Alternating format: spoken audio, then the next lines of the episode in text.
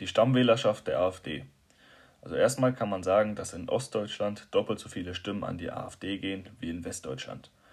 Meistens sind das dann nationalkonservativ eingestellte Menschen und in der Regel sind dies ältere Männer. Diese nationalkonservativ eingestellten Menschen zeichnen sich durch die Ablehnung gesellschaftlicher Veränderungen aus. Zum Beispiel sind sie gegen die Gleichberechtigung der Frauen und neue Familienformen. Heißt, sie befürworten die altdeutsche Familienform, der Mann geht Geld verdienen und die Frau geht in die Küche und macht den Haushalt.